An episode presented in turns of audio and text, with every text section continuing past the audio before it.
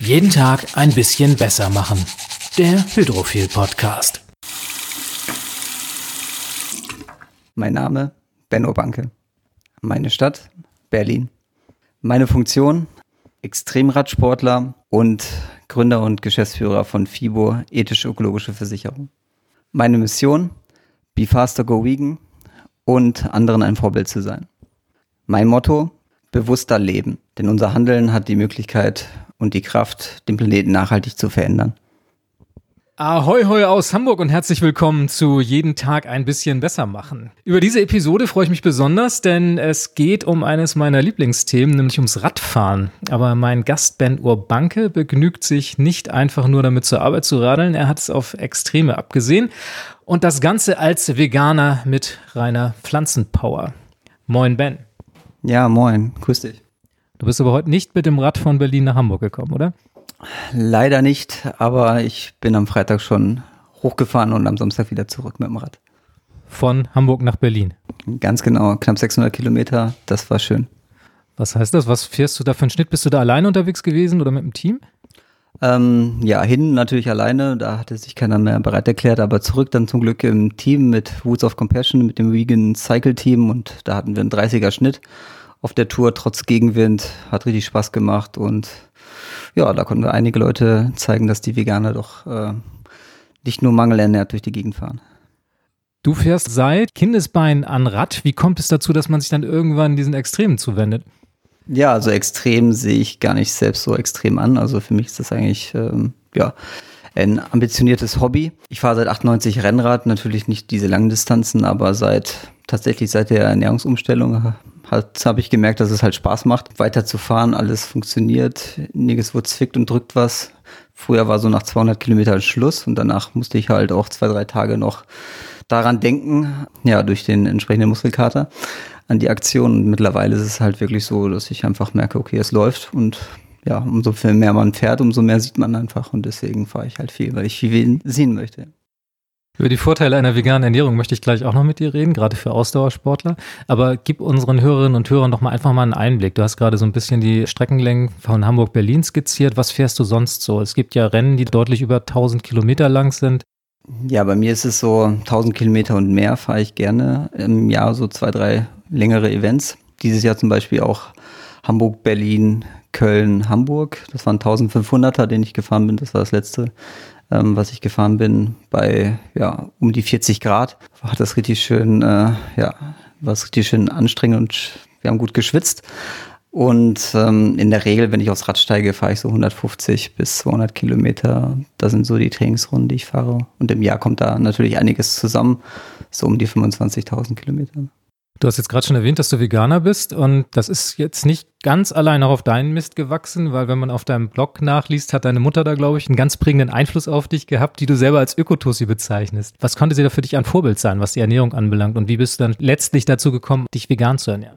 Ja, also meiner Mutter muss ich auch nochmal herzlichen Dank ausrichten, hier auf dem Wege auch, ähm, aber auch meiner Großmutter, also das waren so die zwei Frauen in meiner ähm, ja, Kindheit die mich sozusagen dazu gemacht haben, was ich jetzt bin, sozusagen auch von, ja, von allem, was ich sozusagen, ja, wie ich agiere, wie ich handle, also nicht nur seitens der Ernährung, aber in dem Thema, ja, war es halt schon wichtig, meiner Mutter, was da auf den Tisch kommt, dass es einen regionalen Bezug hat, dass es halt Bio ist und deswegen damals, ja, in den 80ern so liebevoll auch als Ökotussi ähm, bezeichnet. Ähm, ich meine das natürlich liebevoll, damals vielleicht wurden die nicht unbedingt liebevoll so bezeichnet, aber ähm, ich will das auch nicht missen, weil den einen oder anderen Bauernhof, den ich da in der Region ähm, als Kind miterlebt habe, das war schon eine gute Erfahrung und das hat mich natürlich dementsprechend auch geprägt.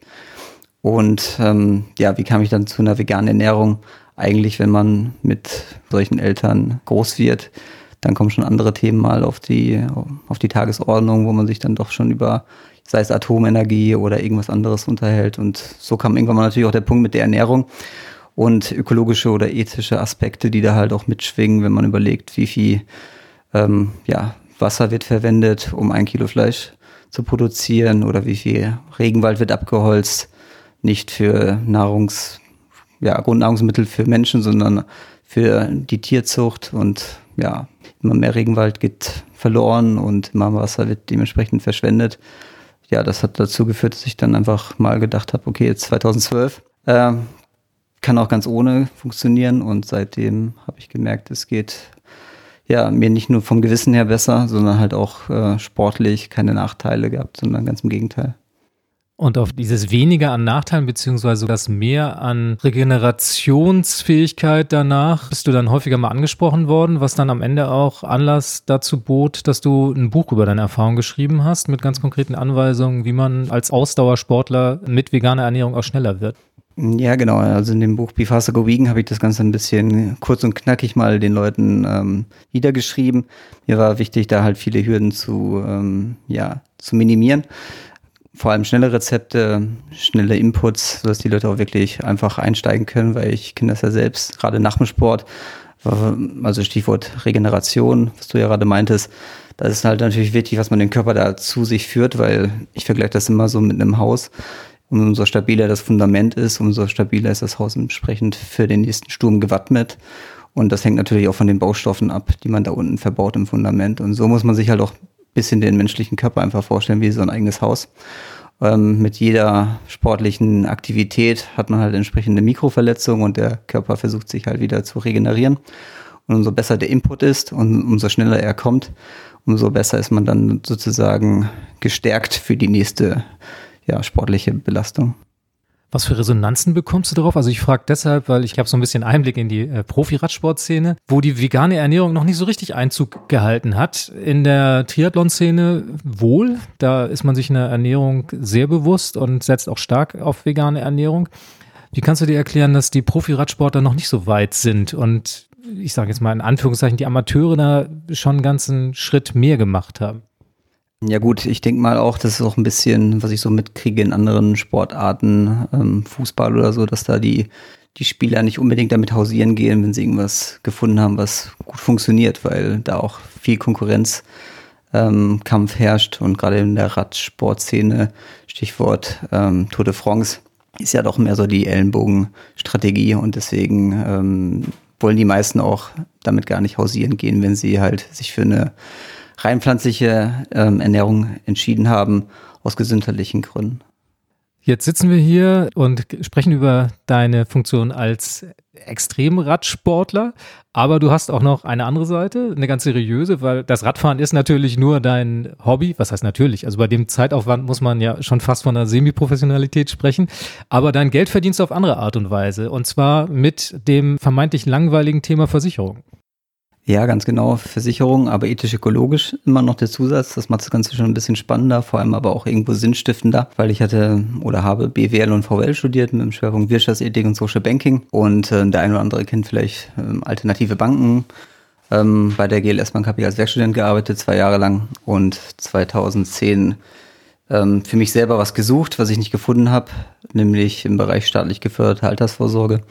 Ähm, ja, das Produkt, wo ich wusste, dass da, wie bei den alternativen Banken, bestimmte Bereiche halt ausgeschlossen sind. Und ja, so kam dann halt das eine zum anderen und dann dachte ich mir, okay, bevor ich jetzt Anlagemanager werde bei der GLS Bank, gründe ich FIBO und versuche sozusagen da in dem Bereich die Leute aufzuklären und äh, entsprechend auch die Produkte ähm, ja, anzubieten, die die Leute da auch sich wünschen. Erklär uns genau, wo liegt da die Problematik? Also wenn ich jetzt hingehe und eine Altersversicherung abschließen möchte und zu einem herkömmlichen Versicherer gehe, was passiert dann mit meinem Geld? Genau, da muss erstmal jeder wissen und deswegen versuche ich auch ein bisschen das Thema oder die Menschen für das Thema zu sensibilisieren, dass sie wissen, dass bei Banken und bei Versicherungen das Geld, was man da einfach äh, ja jeden Monat irgendwo einzahlt, nicht einfach parkt, sondern entsprechend mittlerweile global, international ähm, arbeitet, investiert wird und natürlich entsprechend Bereiche oder in Bereiche fließt, die man vielleicht, wenn man es wüsste, aus moralischen Gesichtspunkten ablehnen würde. Und da ist halt auch schon das Problem, dass man es einfach nicht weiß, weil nur ja, die Banken und die Versicherer, Versicherungen sich halt entsprechend mit den Sachen schmücken, die natürlich positiv sind, Stichwort Greenwashing oder CSR. Aber man muss halt gucken, wie auch im Energiebereich, wo wird denn das Kerngeschäft eigentlich verdienen. Ne? Also Ökostrom ist da immer ein gutes Beispiel. RWE, gerade auch ganz aktuell, ähm, da sieht man halt, wie sie ja eigentlich ihr Geld verdienen, aber auch klar bei RWE und Co. wird man trotzdem Ökostrom bekommen. Ähm, das ist dann aber, wie gesagt, eher nur Ablenkung vom eigentlichen Kerngeschäft. Wie kann ich mir das vorstellen, wenn ich zu dir komme und ja mich entsprechend absichern möchte, was meine Altersversicherung anbelangt? Kann ich da aus einem gewissen Portfolio auswählen oder kann ich die Kriterien vorgeben, die für mich wichtig sind? Wonach entscheidest du dann am Ende oder in welcher Form berätst du mich, um das richtige Produkt für mich zu finden? Also wir arbeiten hier mit klaren Ausschlusskriterien, so wie man das halt auch bei den alternativen Banken kennt. Und der Kunde wird dann dementsprechend ähm, ja vor allem auch beraten, was halt sozusagen für ihn wichtig ist, weil der Schwerpunkt bei uns ist die staatlich geförderte Altersvorsorge, dass gerade junge Menschen und Menschen mit geringerem Einkommen auch ähm, ja sozusagen da diese Modelle nutzen können, aber auch mit dem Aspekt der ja der Nachhaltigkeit beziehungsweise ähm, dass sie wissen, dass es ethisch, ökologisch ja klar eindeutig gekennzeichnet ist, wo das Geld halt fließt. Einmal im Jahr kriegen sie eine Aufstellung, dass man auch sieht, wie sich die Sachen verändern, weil halt das Geld nicht irgendwo mal einmal angelegt wird, sondern halt auch entsprechend sich bewegt. Also wenn man sowas hört, ethisch-ökologisches Investment, dann kann ich mir vorstellen, dass bei manchen Menschen trotz des großen Interesses, das sie möglicherweise daran haben, vielleicht so ein bisschen im Hinterkopf mitschwingt, wie sieht's denn mit der Rendite aus? Bekomme ich dann den gleichen Ertrag und ist es genauso sicher wie das Geld, das ich anderswo anlege? Das ist eine sehr gute Frage, weil die Frage kommt ähm, auch öfter. Und ähm, das ist eigentlich, wenn man darüber nachdenkt, sogar besser.